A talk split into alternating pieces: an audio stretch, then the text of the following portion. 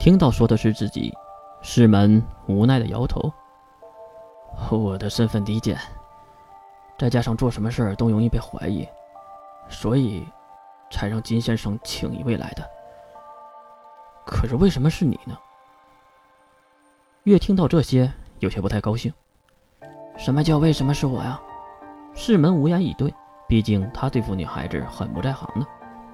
而另一个表情严肃的女孩，帮忙回答：“为什么你是一个无能力者？一个普通人，能干嘛？”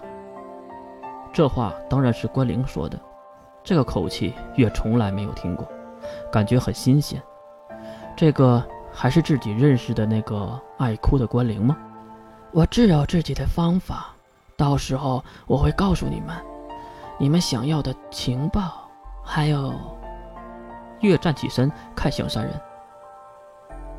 还有，我有一个疑问：你们为什么要圣物呢？水兵看向了关灵，可能是想问关灵该不该回答这个问题，而关灵却很实在，直接问道：“金先生没和你说我们是什么理由吗？”月摇了摇头。他让我自己来问。关灵和水兵还有世门再次碰撞目光，好像是达成了共识。水兵来开口：“为了一个死去的家人，帮他完成他的遗愿。”听到这，月嘲讽道：“哼，哎呀，人都没了还遗愿，真是一群自我满足的家伙。”世门听到这话可不高兴了，那是站起来要说什么，不过被一旁的关灵一把拉住。看到关灵对自己摇头，世门又坐了下来。然后关灵回答了月的嘲讽：“算是我们自我满足吧，但是我们一直坚信他没有离开我们。”月被这样的话暖到了，可是嘴里却这样的回怼。哼果然是一群学生啊，长不大的孩子。社会能教给你们什么叫做现实？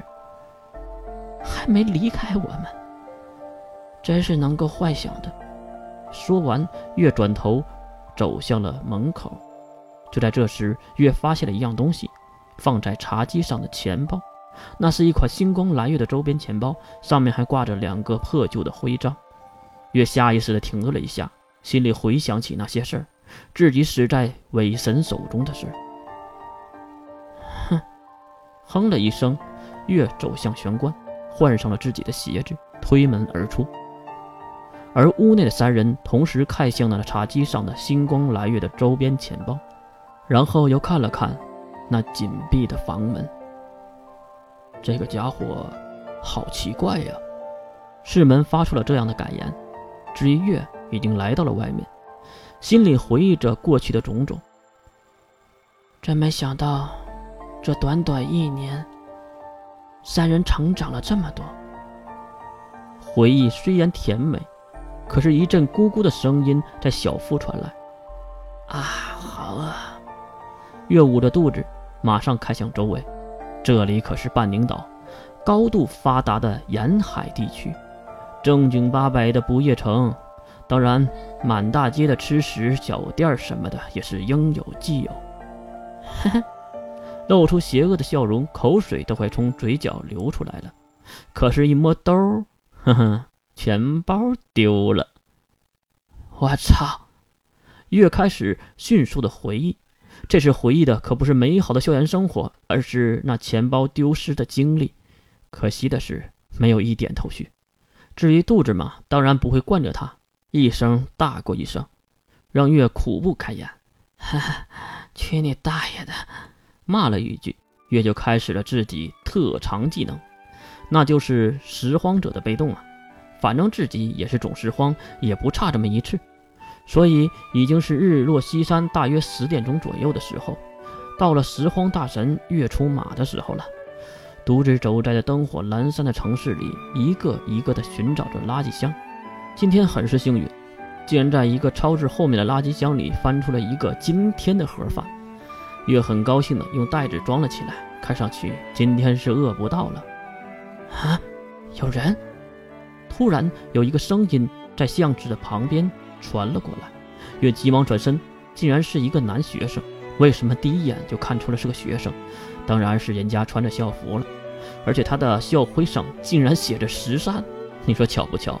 竟然是中烟学院的学生。不过，学校不是在放假吗？你好，那个，你刚才是在？月急忙解释道：“我可不是偷啊，这个是超市员自己丢的。我这样做怎么说也是废物利用，对吧？对环境的改善，对大自然的……那个不是，我是那个意思。你吃这个会坏肚子的吧？”那人好心的提醒。杨月很是尴尬，唉，有吃的就不错了，还坏肚子，小声的嘟囔。不过男孩并没有听到。呃，我这还有一点零花钱，不如我买给你一份吧？真的吗？